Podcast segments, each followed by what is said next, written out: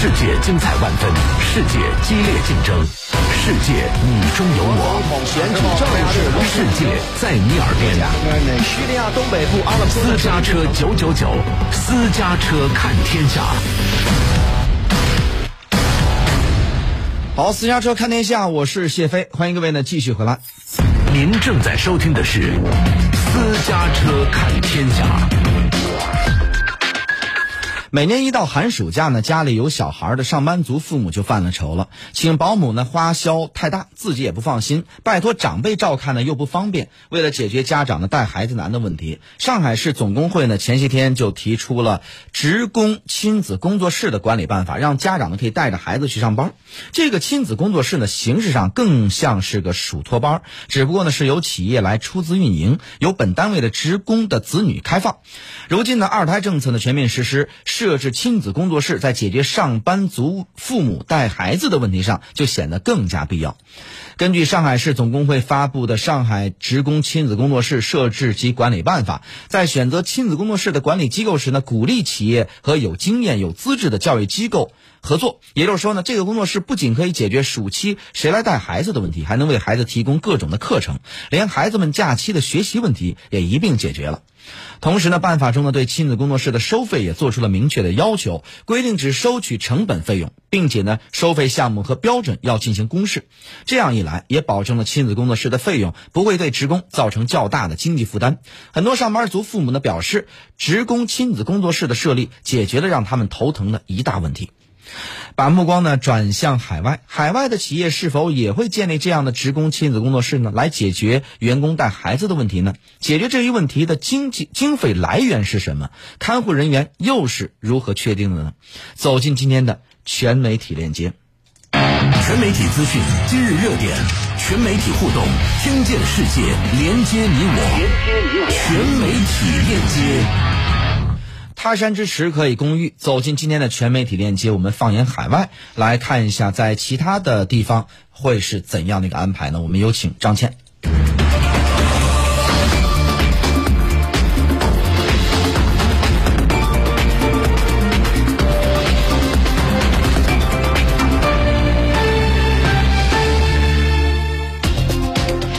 放眼海外，我们首先看到的是日本。那日本的儿童看护机构可以说很多，不过呢，由于托儿的责任重大，企业一般不会设立托儿机构。日本的集体托儿班呢，更是需要通过非常严格的认证才能够进行设立。那每到学校的假期的时候呢，一些公司就会邀请员工的孩子到他们父母工作的地方去参观，这一直是一个非常受欢迎的活动。孩子们呢说，终于知道了爸爸妈妈每天去上班到底都在做些什么。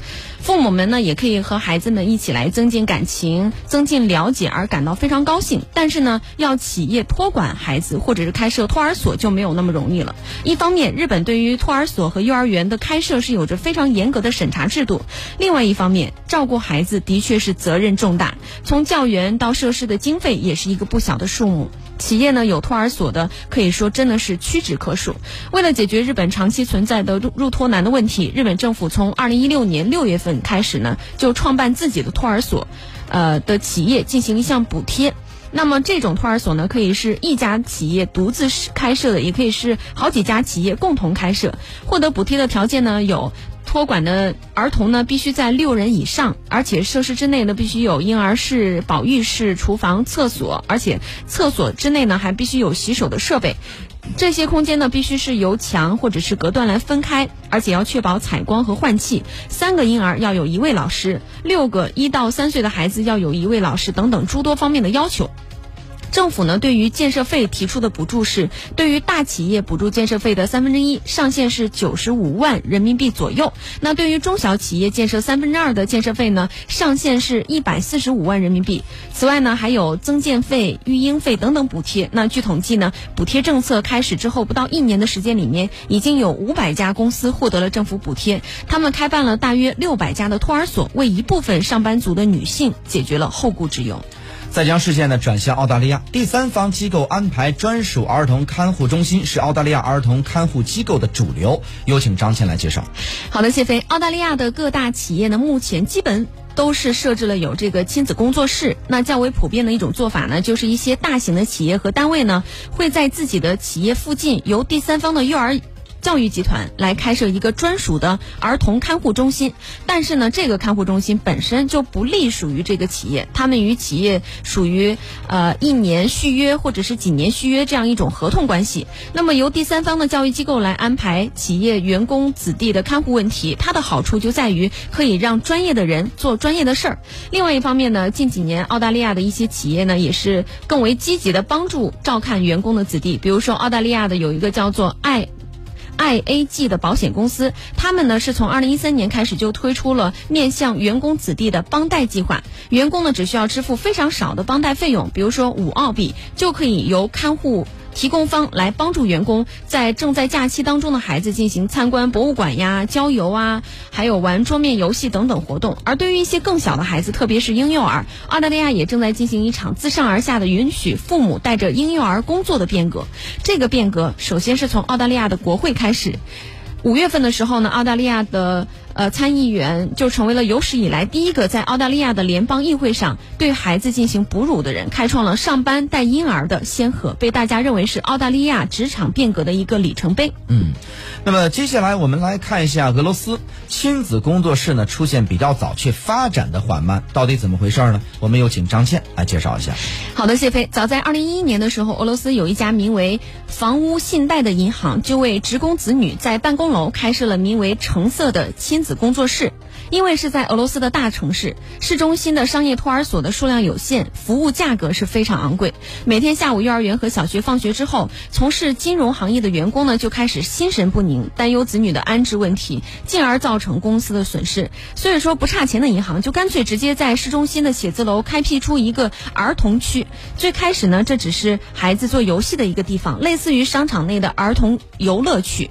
那后来呢，由于太受欢迎，被送去的孩子也是。越来越多，如今呢又增设了学习区，有书架、书桌、儿童椅，可以说是一应俱全。